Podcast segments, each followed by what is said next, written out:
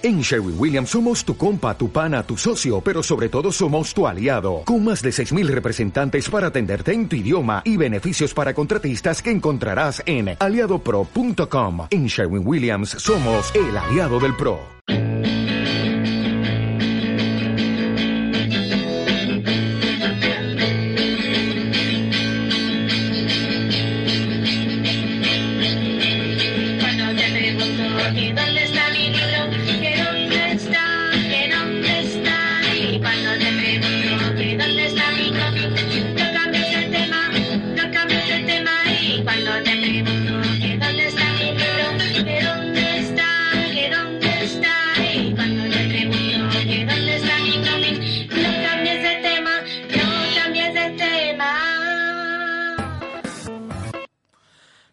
Mi cómic? ¿Dónde está su cómic? ¿Dónde está tu cómic? ¿Dónde están? Muchos de ellos están y estarán aquí, en Contracómic, un programa de radio conducido por la periodista hiperespacial e hiperespecial Elizabeth Casillas, sentada a mi lado con el guion en la mano, y el que aquí se expresa culturalmente, Borja Crespo, agitador de neuronas. Contracómic pretende descubrir otros mundos que están en este a través del cómic y sus múltiples posibilidades. El fanzine como objeto artístico, la autoedición como forma de expresión, el tebeo como activismo y herramienta crítica, la historieta comprometida. Explorar las, las felicitaciones... Se- me ha ido. Explorar la fertilidad. Es que la palabra fertilización se me pasa igual. ¿eh? Es complicada. Venimos un poco atontados hoy, Eli. Acorde al, al- acorde al tema, ¿no? Acorde, acorde al tema que vamos a tratar hoy, que es la- las enfermedades mentales y cómo están transcritas de alguna manera y representadas en el mundo del cómic. Sigo. Explorar las fertilizaciones cruzadas entre el medio gráfico y otras artes. Dar voz a nuevas tendencias. Conocer talentos emergentes y firmas indispensables que han abierto nuevas vías de expresión. Contracómic piensa en un público interesado por la cultura en general y el cómic en particular. Grabamos en vivo y directo. Podemos asistir, podéis asistir cuando queráis de la mano de Consoni en la Alhóndiga, también llamado AZ. Consoni Radio con AZ. Bienvenidas.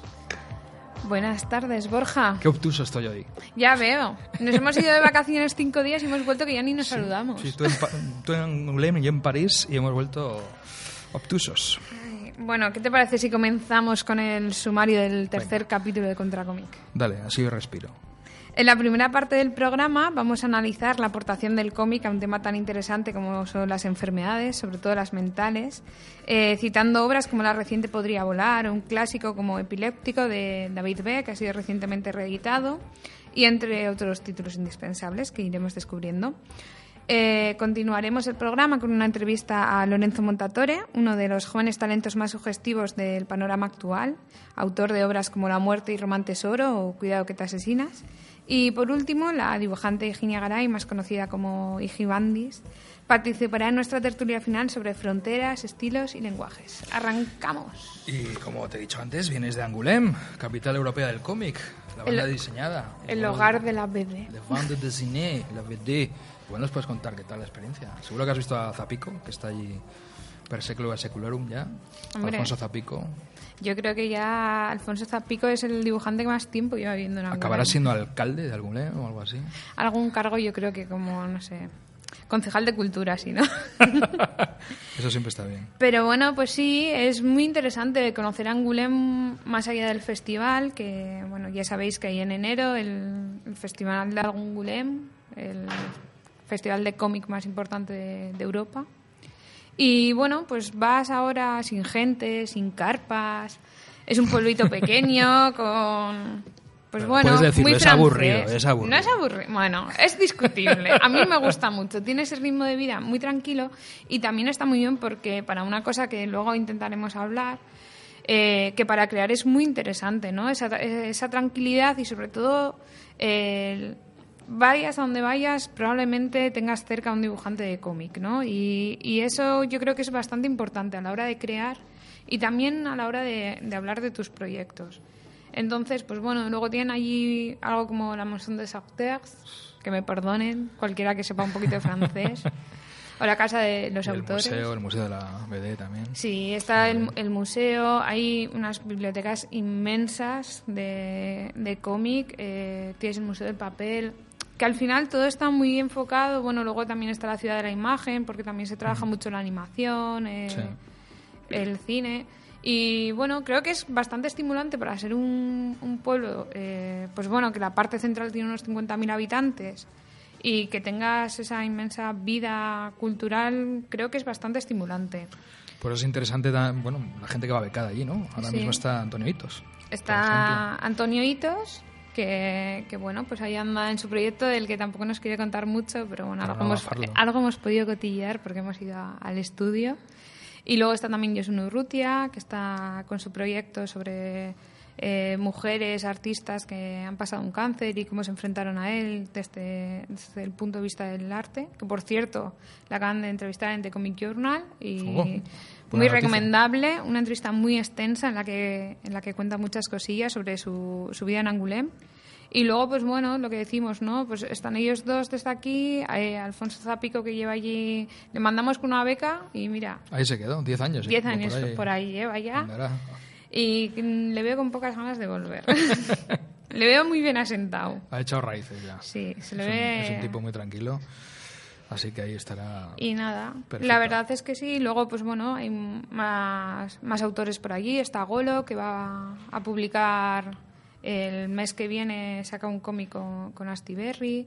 Es está muy bien, es muy interesante también ver, ver el movimiento y ir Hay conociendo. un, hay un caldo de cultivo interesante y si te gusta mínimamente el cómic, alguna vez en tu vida creo que tienes que ir al Salón del Cómic de Angoulême para ver aquello que es una auténtica locura, porque por un lado está el, el cómic más vendido, el mainstream, y por otro el que se puede decir que es alternativo, independiente, underground, pero que es también inmenso la cantidad de, de stands y editoriales que hay. Sí, claro, porque además aquí durante el festival está como el festival, el oficial, ¿no? Y luego está El off. eh, el spin-off, o incluso que es el de, pues algo más estilo graph, mucho fanzine, mucha autopublicación, mucha Bueno, de- decir risografía. algo estilograma es mucho decir, ¿eh?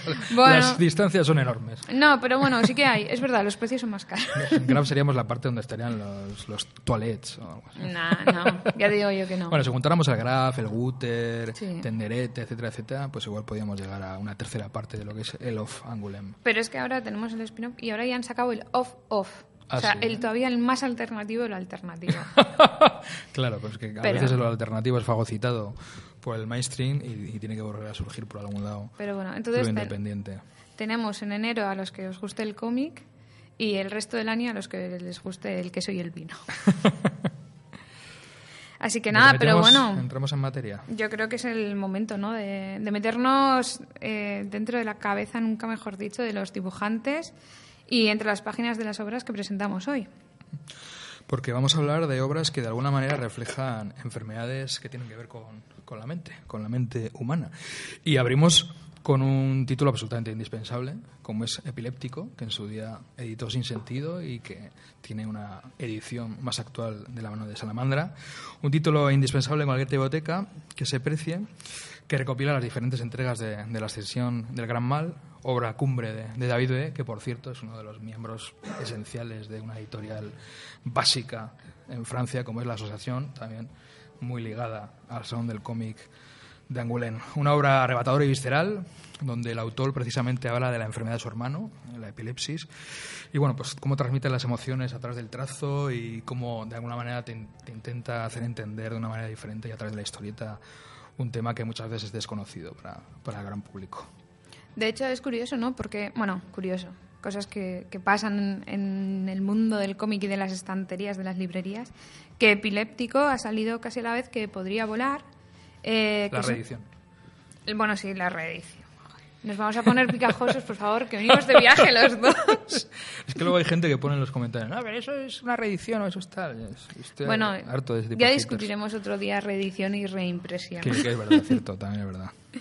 Pero bueno, ha coincidido eh, la edición de Salamandra Graphic ¿no? con Podría Volar, que es eh, de Christopher Catwell, que es un thriller, bueno, de, pues, de eso, de Catwell, que es un reconocido trayecto en el negocio audiovisual, co-creador de la serie Halt and Catch Fire y colaborador habitual de Disney. Que eso no sé si es bueno o malo a día de hoy. Bueno, pero está ahí. Nunca se sabe. Bueno, pero su debut en el formato de novela gráfica eh, no solo se decanta por la intriga y la aventura, sino que también refleja la realidad de los trastornos psicológicos en un mosaico de personajes al filo muy interesantes, ¿no? La historia está protagonizada por Luna, que es una adolescente con problemas que se obsesiona con las apariciones televisadas de una mujer que sobrevuela la ciudad de Chicago. El poder de volar como símbolo de, de libertad, ¿no? publicada por Medusa Comics. Que están editando cosas muy majas, por cierto. Se ha convertido ya también en una editorial potente. Y nada, pues bueno, podemos hablar un poco de eso, de la protagonista de Podría Volar, que sufre un trastorno obsesivo puro.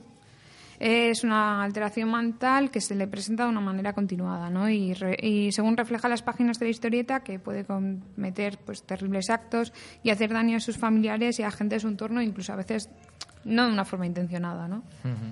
Eh, el propio autor padeció eh, un trastorno así desde su niñez y no fue correctamente diagnosticado hasta los 35 años y rompe sobre todo con la representación habitual del TOC, eh, volcando pues toda esta angustia del adolescente. ¿no? Creo que esto es algo que pasa de, de forma regular, ¿no? que muchas veces se representan eh, enfermedades o enfermedades mentales o trastornos, ¿no? Como puede ser Asperger y, pues bueno, pues Asperger no es el Don Cooper, ¿no? En The Big Bang Theory.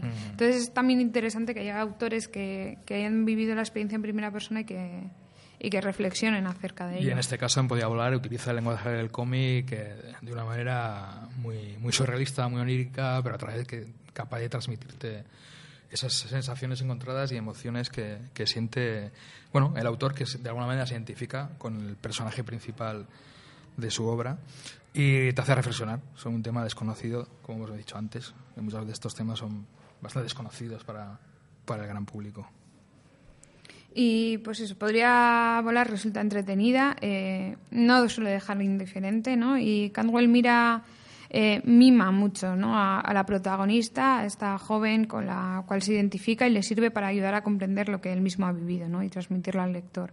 Eh, da una lección de cómo enfrentarse a la vida, ¿no? Y aquello que aparentemente puede parecer una debilidad, con esfuerzo, pues bueno, mm, puede convertirse en lo contrario eso es.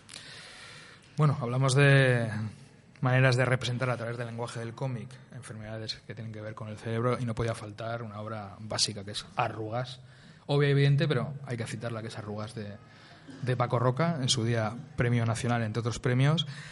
Es una obra que en mi caso me enfrenté a ella con cierta distancia, porque mis abuelos tuvieron Alzheimer y es un tema que bueno pues muy te, te, toca especialmente y la verdad es que me gustó mucho cómo lo trata cómo lo trata Paco y cómo en, en definitiva lo tratan muchas de estas obras que vamos a mencionar que es que hay cierto sentido del humor ¿no?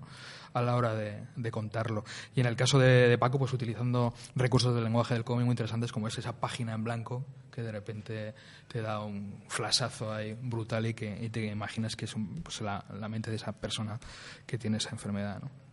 Sí, al final es que es, es, eso, ¿no? Que parece como el lenguaje idóneo para poder transmitir, ¿no? Lo que, lo que pasa por, por estas mentes eh, que no funcionan a priori de forma normal, ¿no? Y o lo que entendemos por normal. También es, es complicado, ¿no? Va, es, va, a ser un tema delicado de, de, continuar. Y bueno, pues mira, en la misma línea, eh, a mí me parece que también otro título imp imprescindible es La levedad, ¿no? De Catherine Meurice otra vez que me perdone aquel que sepa francés, el que no lo puede buscar, la levedad en impedimenta. Sí. Eh, que ella, bueno, eh, para que no, lo, aquellos que no conozcáis su historia, eh, ella es dibujante, era dibujante en Charlie Hebdo. El día que hubo el atentado eh, en Charlie Hebdo, ella se, se, quedó dormida y no llegó a la reunión. Por eso se libró. Y, se, de... y, y por eso, pues, en parte estaba ahí. Del ataque. Y bueno, lo que pasa que pues ella después de, de estos sucesos tiene un periodo de estrés postraumático, ¿no? Porque bueno, eh, mueren sus amigos, eh, hay otra parte quedan muy tocados y sobre todo ellos de repente pasan a pues eso, a un estado de, de que tienen que estar totalmente vigilados. Eh, es muy incomprensible para ella todo lo que ha pasado y llega un momento en que su cerebro directamente desconecta. Entonces ella lo que hace es, durante las páginas de la levedad, explicar precisamente ese momento en que tu cerebro se desconecta y, y, cómo recuperarlo también, ¿no? Porque llega un punto en el que eso se, puede ser mortal, o sea, esa disociación que hay entre mente y cuerpo puede terminar en, en muerte. Y bueno, es muy interesante saber también porque ella luego explica cómo el dibujo es precisamente lo que le salva, ¿no? Cómo el arte, cómo se va con una beca a Roma, y allí ella es un poco donde encuentra su cura. Y, y nada, yo creo que es muy interesante también conocer ese tipo como, de procesos. El arte como catarsis. Vamos a citar unas cuantas obras, no nos vamos a extender tanto, porque evidentemente son muchas las que existen en torno a este tema. Vamos, por ejemplo, con Desmesura. Desmesura, una historia cotidiana de locura en la ciudad, de Fernando Valius y Mario Pellejer, de la editorial Bellaterra, que fue el premio del público en el último Salón del Cómic de Barcelona, Cómic Barcelona, llamado ahora.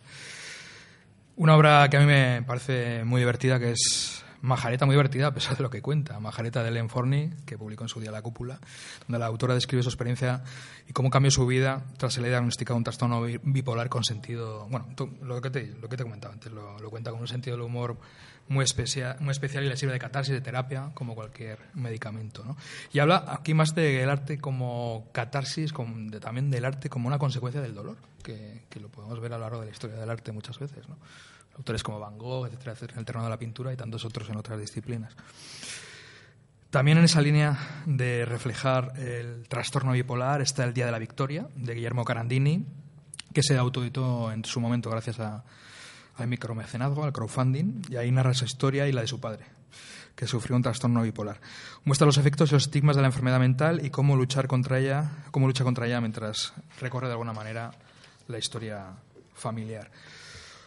Otro título interesante de un autor interesante y, joven como es Arnau Sanz, del que todos deberíamos haber leído ya línea editorial, tú seguro que has leído. Albert contra Albert fue una obra anterior a línea editorial, publicada en su momento por Ediciones de Ponent, y en ella, en sus páginas, compartía pues, bueno, la historia de, de ese trastorno bipolar precisamente que aquejó a su padre tras la adicción a las drogas y el alcohol. El autor, con solo 27 años, tuvo que cuidar de él, de su padre, mantener a la familia y reconducir pues, bueno, pues, las relaciones familiares. ¿no? En ese sentido, también supongo que le sirvió para expulsar sus, sus demonios y, y ejercer eh, de alguna manera el ejercicio del dibujo como terapia. ¿no? Seguimos con otra obra que tiene dos tomos, no son muy, muy grandes, publicados por Astiberri, que es Psicadric 1 y 2, que tiene un dibujo expresivo muy, muy, muy atractivo de Lisa Mandel. En, el, en esos dos tomos, la autora denuncia los abusos, humillaciones y los tratamientos y prácticas médicas de dudosa eficacia que ocurrían en los años 60 en los hospitales psiquiátricos de Francia, basándose en testimonios de familiares y enfermeros. El Now de Brown, muy, muy recomendable, de hecho fue premio especial del jurado del Festival de Angulema hace unos años obra del británico Glyn Dillon, que cuenta también la historia de, pues bueno, como hemos hablado antes un poco en, el caso de, de, Podía Volar, ¿no? Alguien, en este caso un joven, una joven londinense de origen japonés que sufre un trastorno que, bueno, pues no le permite realizar una vida, una vida normal, ¿no? Le es complicada la vida normal y lo que hace es, bueno, extraños rituales para autocontrolarse, entenderse a sí misma y de alguna manera expresar lo que siente. Un álbum colorista brutal. A mí me encanta Lucas Varela. Es Diagnósticos, con guion de Diego Arimbao. Lo publicó en su momento La Cúpula. Consta de seis eh, historias, cada una con un trastorno mental. La agnosia, la claustrofobia, la sinestesia, la afasia, la kinetopsia y la prosopagnosia. Mira, esto lo he dicho bien. Todo ello sirve de hilo conductor de, de, bueno, son historias cortas, protagonizadas todas por mujeres, y es muy interesante cómo utiliza precisamente también el lenguaje del cómic para expresar las emociones. ¿no? Hay un momento en el que, por ejemplo, hay una joven que sufre claustrofobia y está encerrada en una, en una viñeta. ¿no? Ese tipo de recursos los utiliza a lo largo del álbum. Seguimos con Tragamentera, de Nate Powell, también editado por La Cúpula, premio Ignatz al mejor debut del 2008, que también se mete bueno, entre los pliegos de las sombras de la adolescencia a través de la historia de, dos hermanastros que navegan entre la esquizofrenia y el trastorno obsesivo-compulsivo. También hay un ambiente de descomposición familiar, bueno, hay algunos temas que de alguna manera se repiten. Pero bueno, es interesante cómo refleja la manera de comunicarse con el mundo, incluso cómo afrontan el fracaso amoroso. Las voces y el laberinto, de Ricardo Ruiz Gardón y Alfredo Bores, editado por Sapristi se centra en la esquizofrenia, con cinco historias personales que, a pesar de, todo, son optimistas. Las viñetas de Bores transmiten cómo lo sufre cada enfermo y cómo luchan y aprenden a vivir con una enfermedad que saben que no desaparecerá. Pues nada, tras este intenso repaso que nos ha preparado hoy Borja, que tendremos que dejarlo por ahí escrito todo esto. Y antes de la entrevista vamos a dar paso a, a la canción de Los celos, Flechas, que no sé yo si tendrá también algo de patológico. Sí, yo creo que sí. Espaguetis con sal, mi amor. Contigo me saben a salmón. Ahumado. Es la magia de la pasión. Crear nuevos mundos con solo rozar tus labios. Me has resucitado tantas veces. Siempre que me matan, apareces. Espaguetis con sal,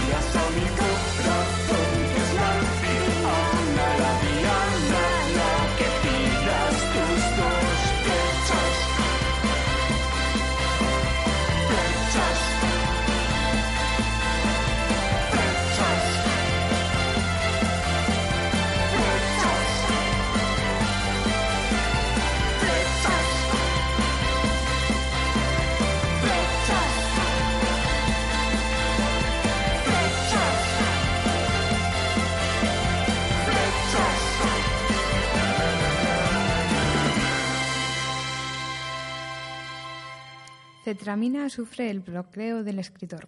El temita de la página en blanco. Un asunto espantoso que solo presenta un arreglo. Bajarse a la noche. Con el invertebrado Optalidón como escudero, nuestra protagonista emprende... em- uy, ¿cómo estamos hoy? Yo sé que Emprende- estamos bebiendo agua. Nuestra protagonista emprenderá un viaje psíquico en busca de la palabra cegadora.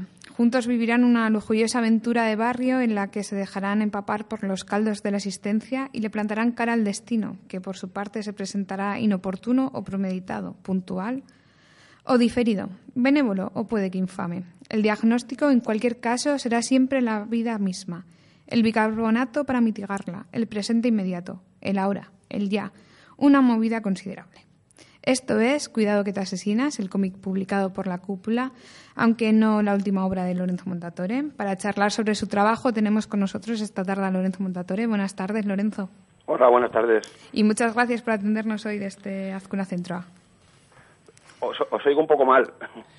Bueno, nos- nosotros te oímos perfectamente. Sí. A ver si conseguimos A subir si un poquito el volumen. Ahora, perfecto. ¿Sí? Vale, pues ahí vamos. Lorenzo, cuéntanos, dedicaste tu cómic, Cuidado que te asesinas, eh, a medicamentos como la topira o venlafaxina. Venlafaxina. estamos, es que estamos hoy Estamos un aprendiendo poco- palabras hoy sí, también. Nos estamos trabando mucho, pero a la vez aprendiendo palabras. sí. Eso, eso está muy bien. Las palabras, las palabras nuevas me encantan. ¿Qué supuso este cómic para ti? ¿Fue algo terapéutico? Pues sí, totalmente. Totalmente. Desde el anterior cómic, eh, La muerte y Román Tesoro, la verdad es que digamos que he utilizado los cómics un poco como terapia para mi trastorno bipolar. Y, Cuidado que te asesinas, pues fue, fue un cómic en el que conté mucho de esto, de lo que pasa en mi cabeza, de experiencias que había tenido y demás. Y fue, la verdad es que fue bastante, a, ratos duro, pero en general bastante tera- terapéutico hacerlo. Decíamos que Cetramina sufre el bloqueo del escritor. ¿Cómo te enfrentaste tú a, las hojas en blanco, a, a los folios? Bueno, pues en eso no me parezco mucho a Centramina. Eh, es decir, yo no me iría de juerga una noche loca si tuviera un bloqueo creativo. Yo soy más bien cabezota. Cuando, cuando me enfrento a la página en blanco, insisto, insisto, insisto hasta que, hasta que algo sale. Ahora también has vuelto ¿no? a la autopublicación y de hecho tu último cómic, el California Rocket fue, lo lanzaste primero en digital. Eh, ¿Qué es para ti la, autoedición? ¿Qué supone a la hora de crear? Bueno, pues a mí me encanta sacar mis cosas. Eh, llevo años, muchos años ya sacando fanzines por mi cuenta y, y es un formato que me gusta mucho y autopublicándome, bueno, pues puedo experimentar un poco más, ¿no? Con, la, con las historias que cuento, puedo hacer cosas más más extrañas, digamos, o, o- probar diferentes cosas, ¿no? En algunas intento hacer algo más parecido a tiras cómicas, en otras intento jugar más con la narración, con el ritmo, y, y me va muy bien por esto, por, por el tema sobre todo de la, de la experimentación.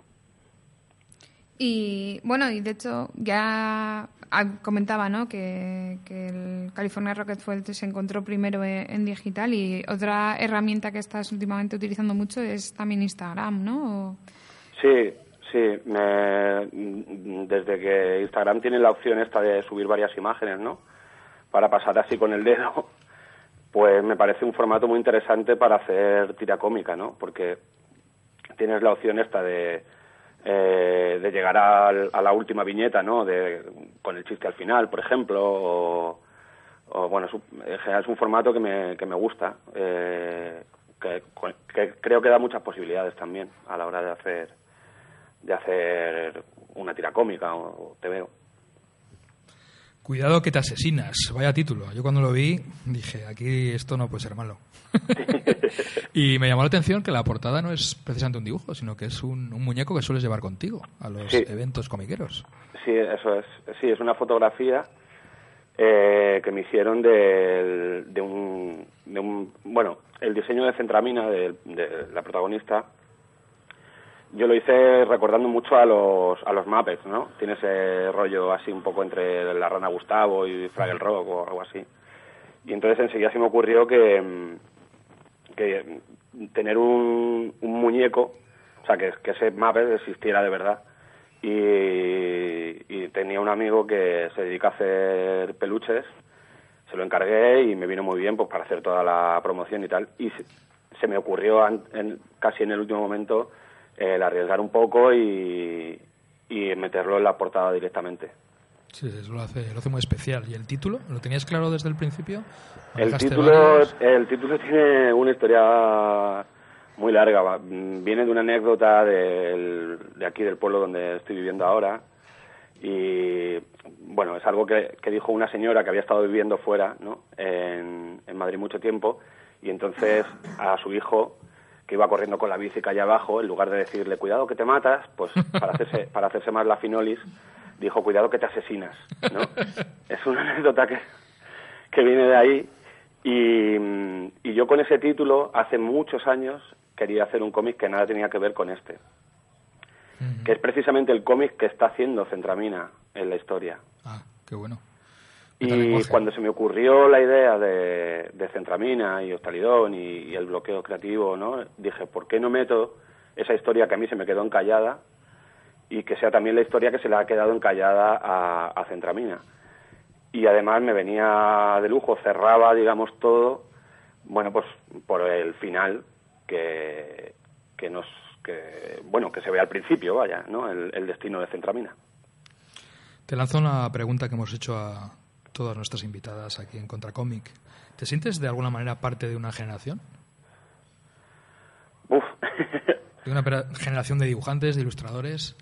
Bueno, no, no sabría decirte, o sea, por una parte sí eh, mm, veo que, sobre todo por el tema de la autoedición y demás, sí veo que estoy en ese mundillo de la autoedición, ¿no? De ferias como el Graf, de Guter y demás. Me gusta estar en ellas, participar, he hecho talleres.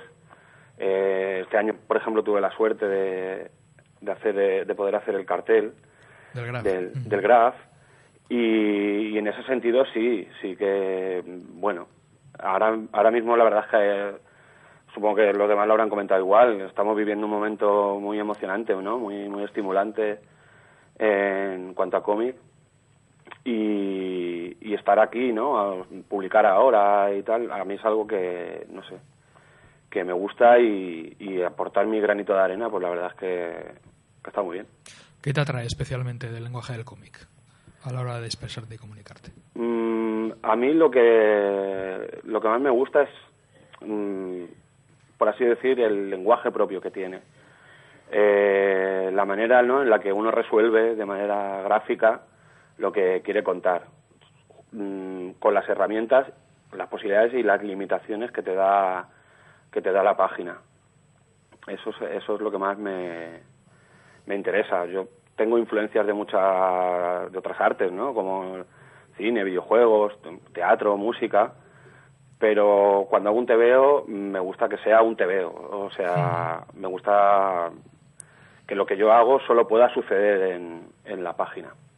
De hecho, vamos a hablar más de, de influencias, porque creo que en tu estilo gráfico, sobre todo, sí que hay un distanciamiento respecto a otros compañeros de generación.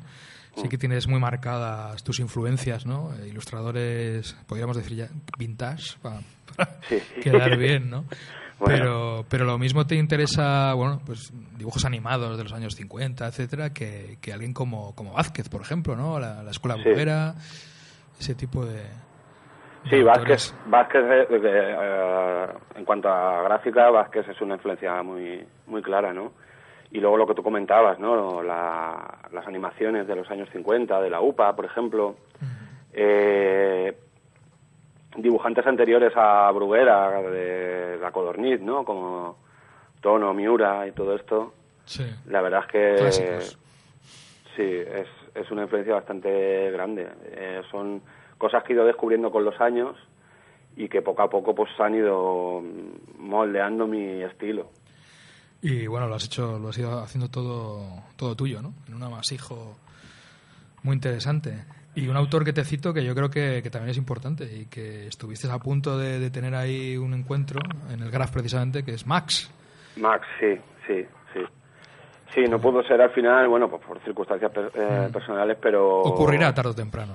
Te Sí, tarde o temprano eso hay que hay que eh, hay que hacerlo porque bueno, yo Max es un autor al que admiro mucho. Probablemente ahora mismo sea el autor español que más me gusta. Y, y los últimos cómics de Max eh, me han influido bastante. Vapor, sobre todo, por ejemplo, eh, tuvo mucha influencia a la hora de hacer Román Tesoro. Y, y bueno, el- eh, el lo último que ha sacado, ¿no? Rey Carbón, lo noto muy en sintonía con lo que yo con lo que yo hago o con lo que intento hacer. ¿Qué más lees últimamente, aparte de, de Max? Que desde aquí también recomendamos Rey Cargón, por supuesto. Sí, pues estoy un poco perdido ahora mismo. Bueno, puedes Pero- decir ¿eh? que eres de los que no leen, ¿eh? Hay muchos autores que no lo hacen, ¿eh? que, que- que no leen otros cómics, digo, que leen otras cosas. Por ejemplo, mi amigo Martín le- siempre yo- dice yo- que lee libros, eh, pero que cómics no lee casi. Sí, yo no, eh, leo Fanzines. cómics y leo libros. eh, no sé, por decirte ahora mismo que me venga a la cabeza, el último cómic que me ha gustado mucho ha sido Runner de Max Weitinger. Y luego, bueno, pues siempre leo todo lo que puedo puede caer en mis manos de Jim Budrin. me, me gusta mucho el último lo último que ha sacado Puchitown me ha gustado mucho y, y de autores así eh, más anteriores por ejemplo hace poco me he pillado ML Magician de, de Mattioli Mm. y, y también he descubierto que, que hay alguna hay algún parecido en lo que yo hago con lo que hace él y tal Participaste en un proyecto muy interesante, la revista Voltio. Sí. Ahí estaba Ana Oncina eh, llevándola junto a, a Sergio. Eh, una revista que, bueno, mm, de alguna manera aglutinaba precisamente a, a muchos autores que teníais esas líneas en común, sobre todo en que os encontráis en pequeños eventos dedicados a la autoedición, fancineo y demás. Mm. Y bueno, ¿cómo fue la experiencia? Y bueno, por otro lado, se quedó ahí un poco como goitos interruptus, ¿no? Sí, bueno, es algo que terminó y, y bueno, pues la verdad es que mm, en los dos números que yo participé, eh, la verdad es que yo encantado de, de estar con gente que son compañeros de profesión, que además son muchos de ellos amigos y, sobre todo pues la libertad que, que tuve para poder hacer para, para poder hacer lo que quise, ¿no? Porque las, las historietas que metí pues pues mm, tuve esa suerte no de poder hacerlas a mi a mi rollo y estar ahí con, con toda esa gente ¿Y cómo vives cuando vas con un stand a ferias como, como el Graf y demás? El contacto con la gente, se crea también un caldo de, de cultivo interesante, ¿no? Sí está muy bien está muy bien porque siempre bueno siempre conoces autores nuevos o pones cara a gente que conoces solamente pues de Instagram o de otras redes sociales no y y ahí pues muchas veces también se generan nuevas ideas para hacer cosas y tal. Yo la verdad es que lo, lo disfruto bastante. Eh, el tema de hablar con la gente y demás ya me cuesta más, pero La sociabilidad en el mundo del cómic es peculiar, ¿eh? En sí, es, es peculiar, sí, sí. Pero vamos, eh, encantado y siempre que, que he estado firmando y demás, eh, pues, pues la verdad es que lo disfruto, lo disfruto muchísimo, me gusta mucho. Y es, bueno, este año me he perdido estas dos citas, digamos, Graf y Guter, pero me espero reincorporarme a la próxima ya, porque además tengo proyecto nuevo y fancinero Genial. y, y quiero quiero moverlo, claro. Cuidado que te asesinas nos venía muy bien para la temática de esta entrega de Contracomic, a la que hemos titulado, por cierto, Rompecabezas. ¿Te interesan también otras temáticas de cara a futuros proyectos en los que estás implicados? ¿O, vas a siempre, o crees que siempre vas a estar ahí ligado a, a tus experiencias personales y, y un poco dibujar como ejercicio de catarsis? Yo creo que siempre estaré ligado un poco a eso. Eh, porque ya digo que, que para mí a veces mm, supone una, una necesidad. Por eso también publico tantas cosas, ¿no? Eh, porque mm, noto esa sensación de decir, tengo que, quiero contar esto. Y al final, pues yo cuento pues, lo que me pasa. Y lo que me pasa es esto. Y es lo que está. Esa, esa es mi verdad, ¿no? y, y es lo que me gusta hacer. Y, pero bueno, no descarto que en algún futuro pueda darme por otra cosa, no lo sé. no- nunca se sabe, ¿no?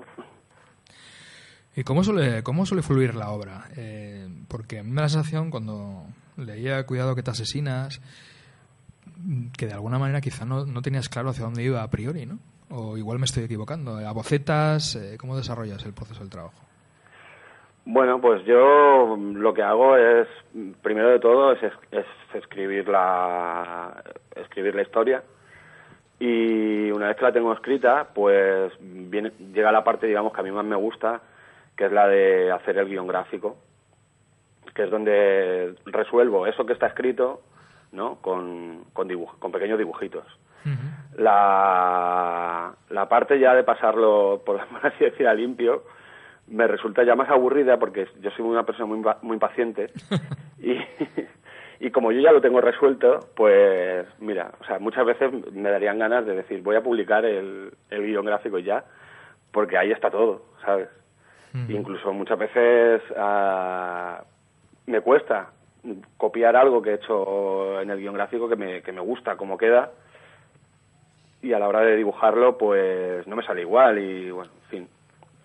Y así es como lo voy así es como lo voy sacando. Es verdad que en mis historias muchas veces yo dejo parte a la improvisación.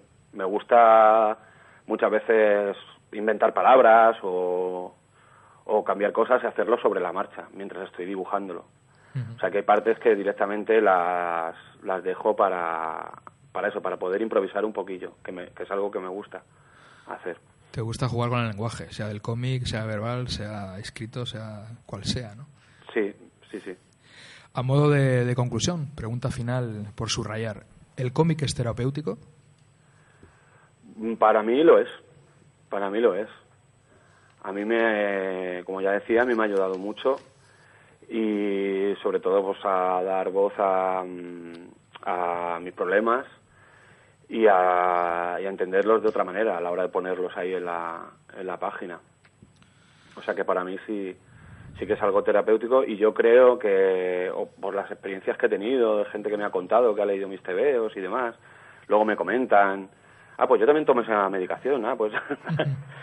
y yo creo que sí, que puede, que puede ayudar. Yo creo que puede ayudar a la gente. Intercambio de, de experiencias. Sí, eso es. Sin duda, leer y hacer cómics es terapéutico. Claro que sí. Muchas gracias, Lorenzo. Nada, por muchas gracias a vosotros. atendernos y contestar a nuestras cuestiones. Hablamos pronto, Lorenzo. Claro que Muchas sí. Nos gracias, veremos en Elisa y el próximo Sarao Fancinero. Venga, nos veremos. Un fortísimo abrazo. Un beso. Abrazo.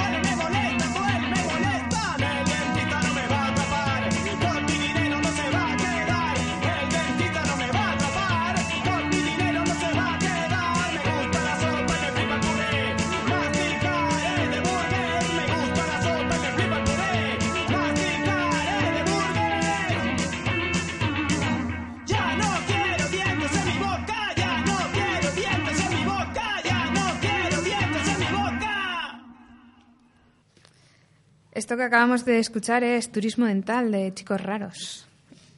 Chicos Raros, que es un grupo formado por dibujantes de cómic, porque aquí en Contra Cómic nos gusta poner temazos de, gente vinculada al cómic. De hecho, antes hemos oído a Los Celos, que ahí estaba Nacho García compartiendo tema con la periodista Sabina Urraca, que por cierto me gusta mucho lo que suele escribir, y con, con Elías. El otro día sonó además Elías Ignacio. Y ahora han sonado Chicos Raros, que son Sergio Puyol, Irkus, Néstor F. y Pablo Taladro. Y con esta forma damos paso a nuestra tercera parte de- del programa. Hoy tenemos una invitada para mí excepcional Para mí también. y es Higinia Garay, más conocida como Igi Bandis. Buenas tardes. Buenas, Bienvenida. muchas gracias. Iba a hacer así gracias como- por invitarme. Iba a hacer como una presentación así como muy larga de estas de biografía que... Pero mira, creo que me la voy a saltar porque más o menos ya creo que me- poco a poco me la voy aprendiendo de memoria. Sí, sí, tampoco da para mucho más. Bueno, hace poquito la hemos tenido en el proyecto Fachada que ha habido aquí en Azcuna Centroa. Está hace nada, pero bueno, ella es ilustradora, cada vez más, diseñadora. también. Cada vez menos. Cada vez menos, porque claro, a todo ya no, no se llega.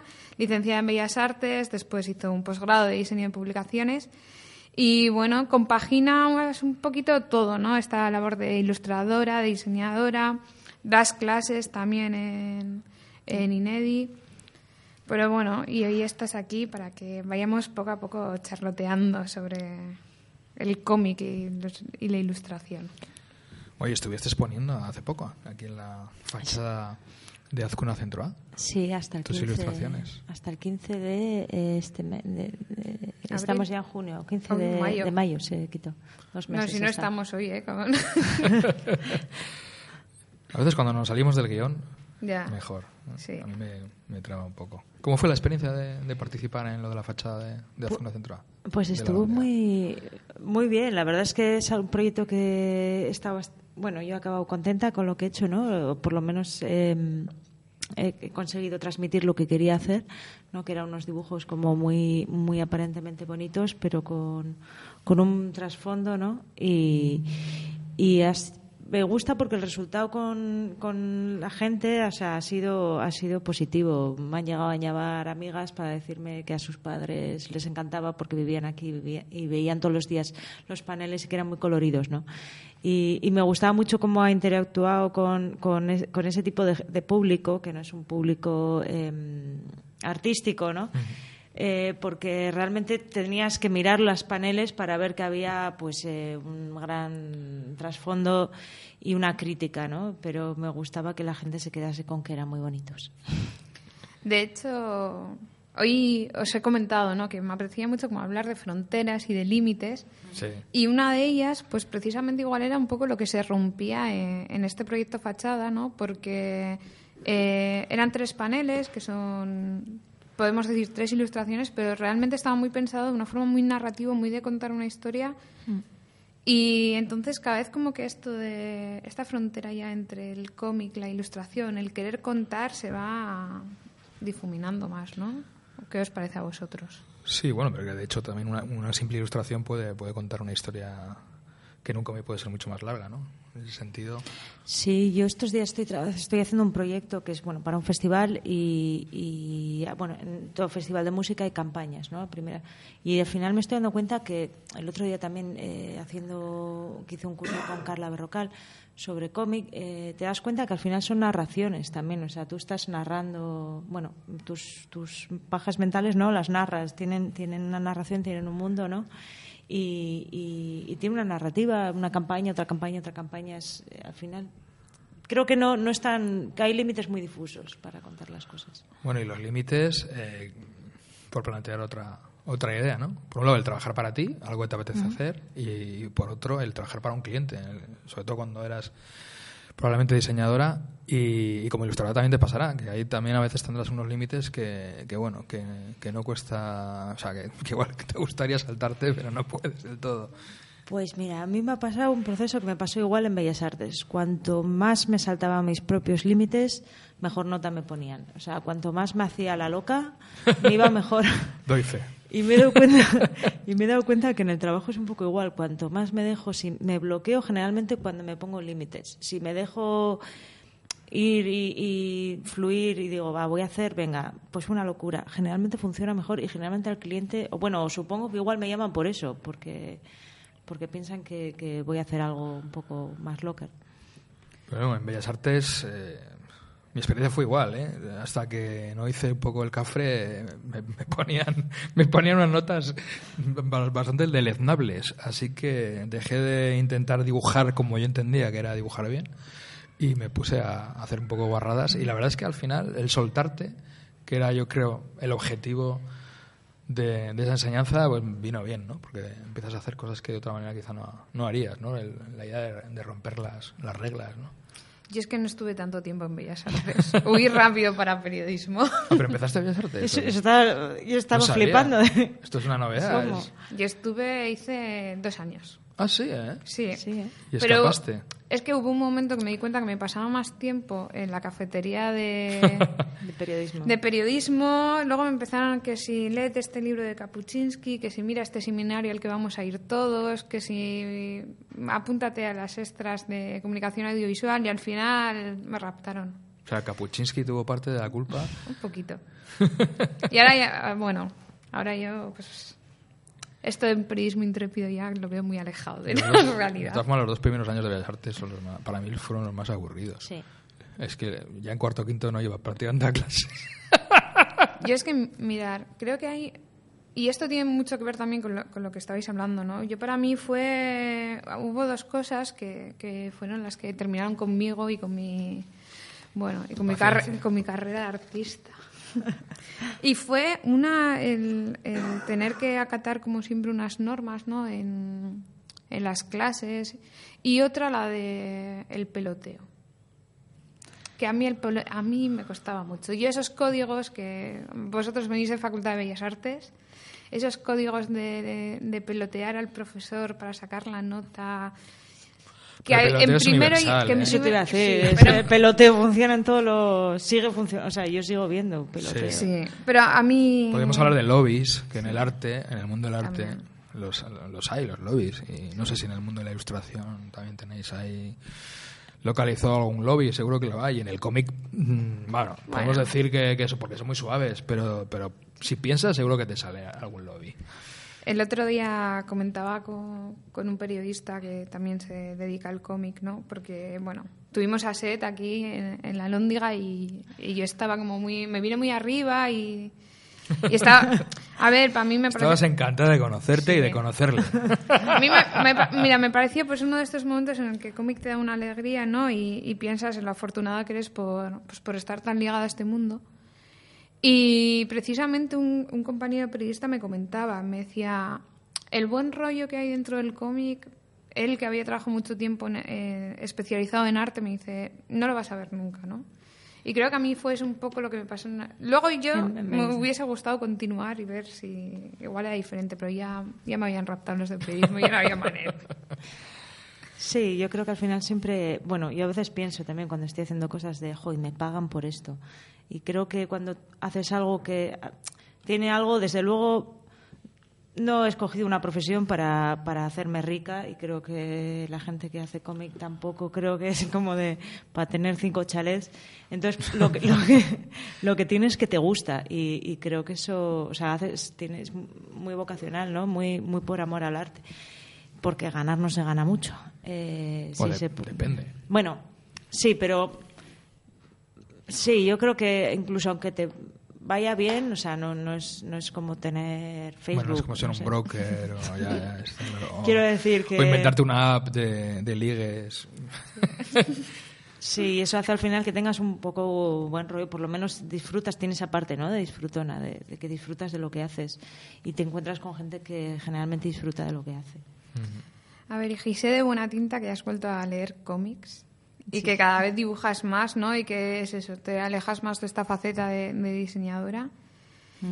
Eh, yo te lanzo una pregunta y os la lanzo a los dos. Porque es eso, ¿no? Ahora que estás leyendo y dibujando, ¿se puede leer y crear a la vez, eh, ya sea un dibujo o un guion, en el caso de Borja? ¿O creéis que es mejor separar las fases? Bueno, y en nuestro caso, en tu caso, en el mío también, escribimos sobre cómic, teorizamos sobre el cómic, escribimos guiones de cómic, a veces los dibujamos. Y en el cine pasa igual. Eh, yo creo que yo nunca me paro a pensar, ¿no? En una cosa u otra, sino que vas haciendo, ¿no? O sea, no sé tú qué. Sí, a, a mí me, me, me estoy dando cuenta que me, que me está gustando mucho hacer cómic, que no siempre he sido lectora y no he sido siempre he pensado que no tenía paciencia para dibujar y, pero me doy cuenta que me gusta contar historias, que en el fondo cuento historias y pero cuento con imágenes mogollón. Entonces cuando estoy pensando en el eh, me ha pasado últimamente que estoy pensando en una historia, al mismo tiempo estoy dibujando, o sea, pienso en imágenes. Y sí que van un poco, aunque a veces está bien pararse y pensar, ¿no? Pero para mí van, van unidos los dos procesos. O sea, es difícil. eh, Para mí una forma de pensar es en imágenes y también en palabras. Entonces, no sé si me explico lo que estoy diciendo. Estoy Por ejemplo, cuando, tú escribes, ¿tienes claro más o menos una idea de por dónde va a ir eh, el texto? ¿Cómo puede empezar alguien una ilustración? ¿no?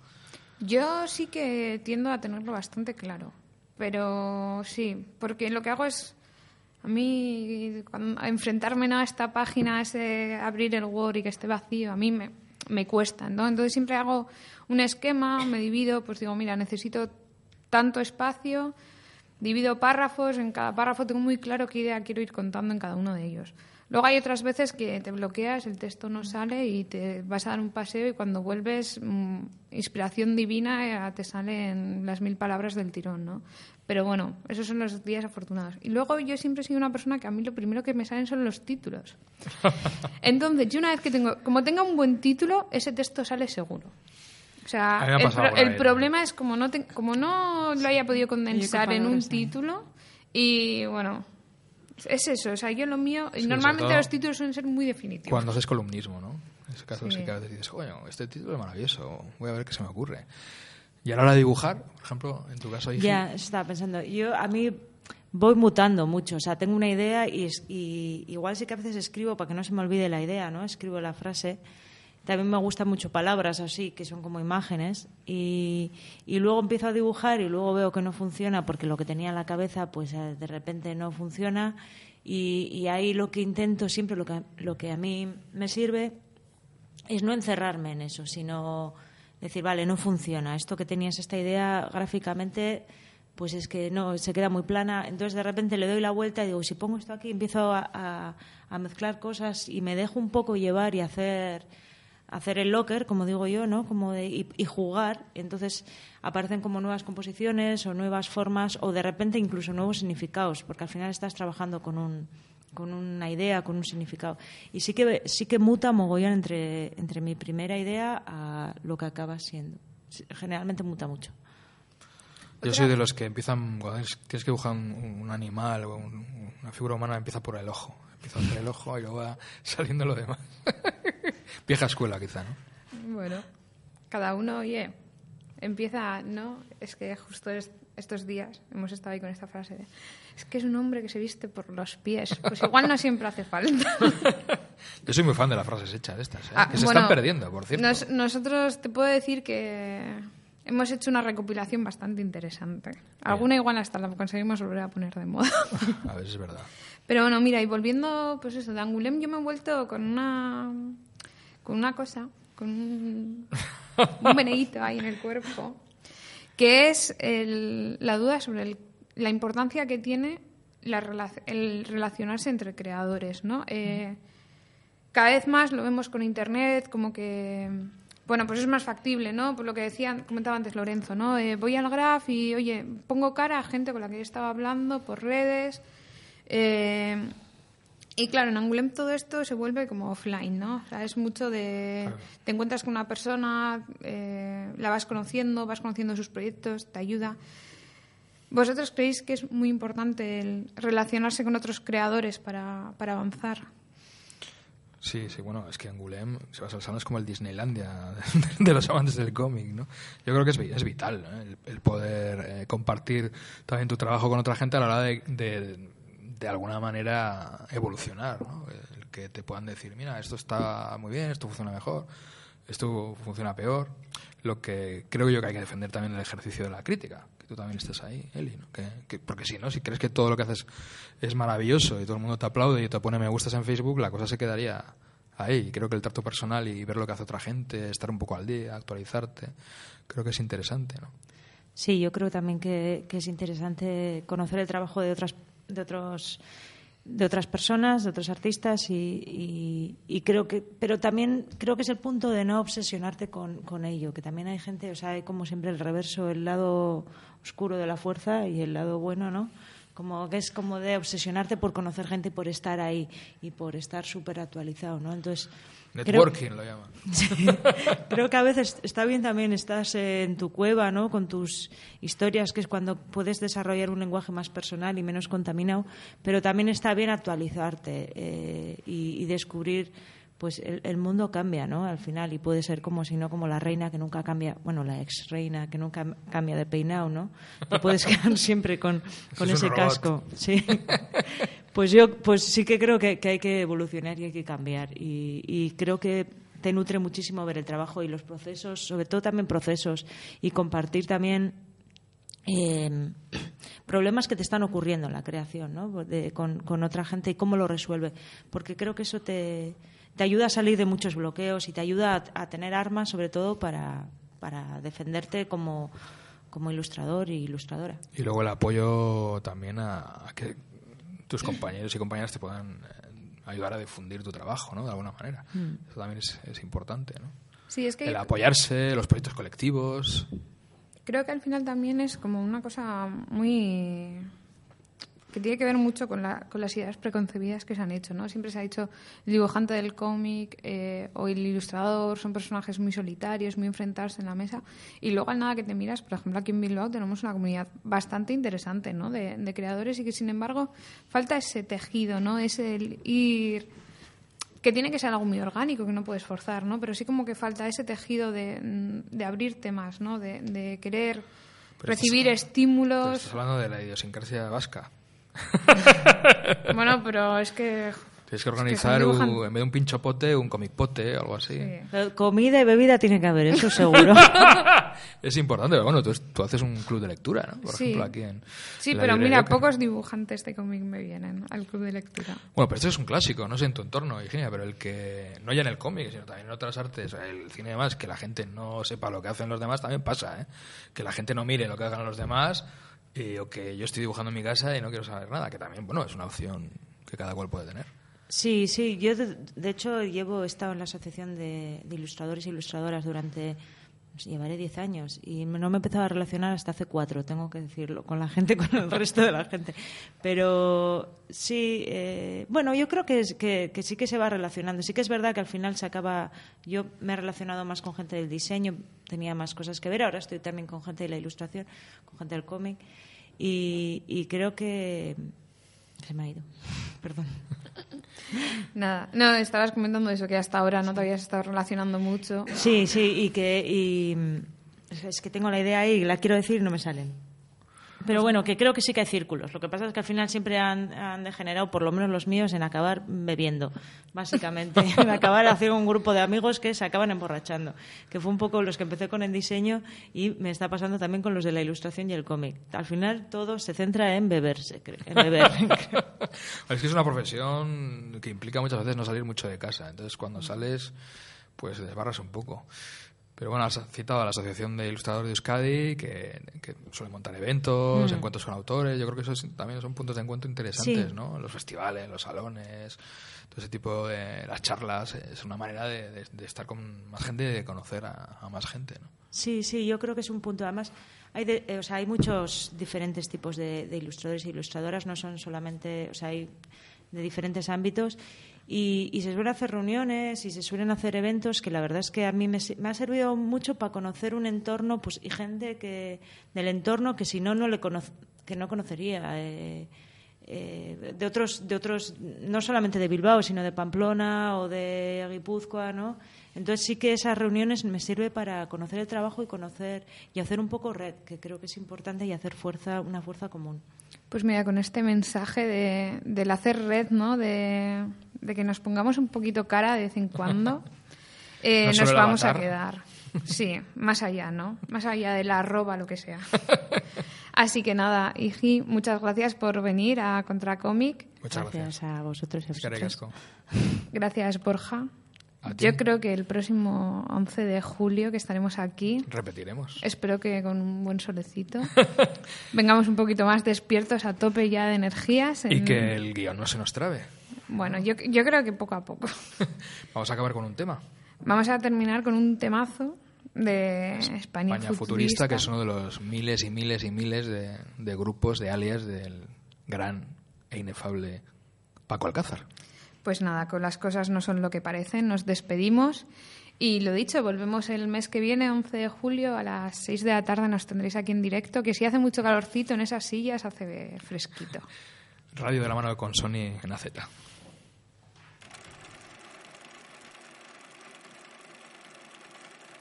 Nos controlan.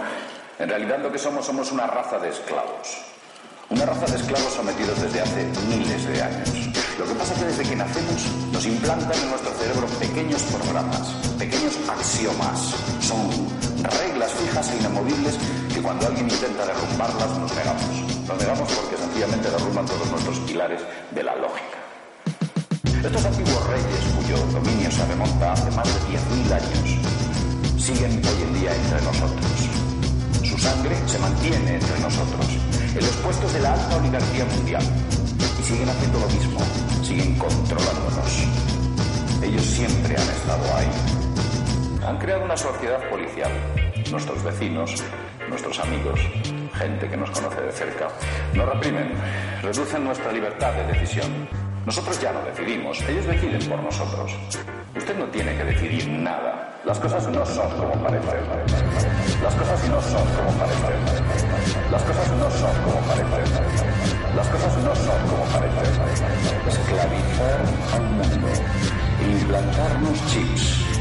Y de ese modo controlarnos y acabarnos de esclavizar a todos.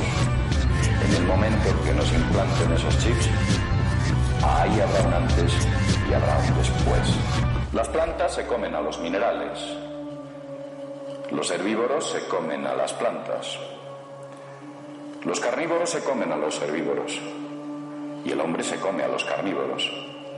¿Nunca nos hemos planteado quién se puede comer al hombre? Cada vez que los medios de comunicación intenten manipularle, descubranlo, sean analíticos. Sepan que si a usted le están diciendo esto es por un interés que desde luego no es el suyo. Los presidentes son asesinados por las conspiraciones, las guerras se producen por las conspiraciones, la historia está forjada por las conspiraciones. Y luego nos llaman conspiracionistas. Las cosas no son como parecen. Las cosas no son como parecen. Las cosas no son como parecen. Las cosas no son como parecen. Nos hacen ambiciosos, competitivos. Ellos llevan ahí toda la vida, llevan 10.000 años. Nos crean una idea de lo que deberíamos ser. Ensalzan valores falsos. Han creado una estructura social global y una forma de control, de poder, jerarquizado tan complejo y tan abstracto que nos mantiene a todos hipnotizados en un control. Las cosas no son como parecen. Las cosas no son como parecen. Las cosas no son como parecen. Las cosas no son como parecen. Las cosas no son como parecen. Las cosas no son como parecen. Las cosas no son como parecen. Las cosas no son como parecen. Como ya he dicho antes, somos una minoría. Hoy somos una minoría. Quizás dentro de unos años seamos legión.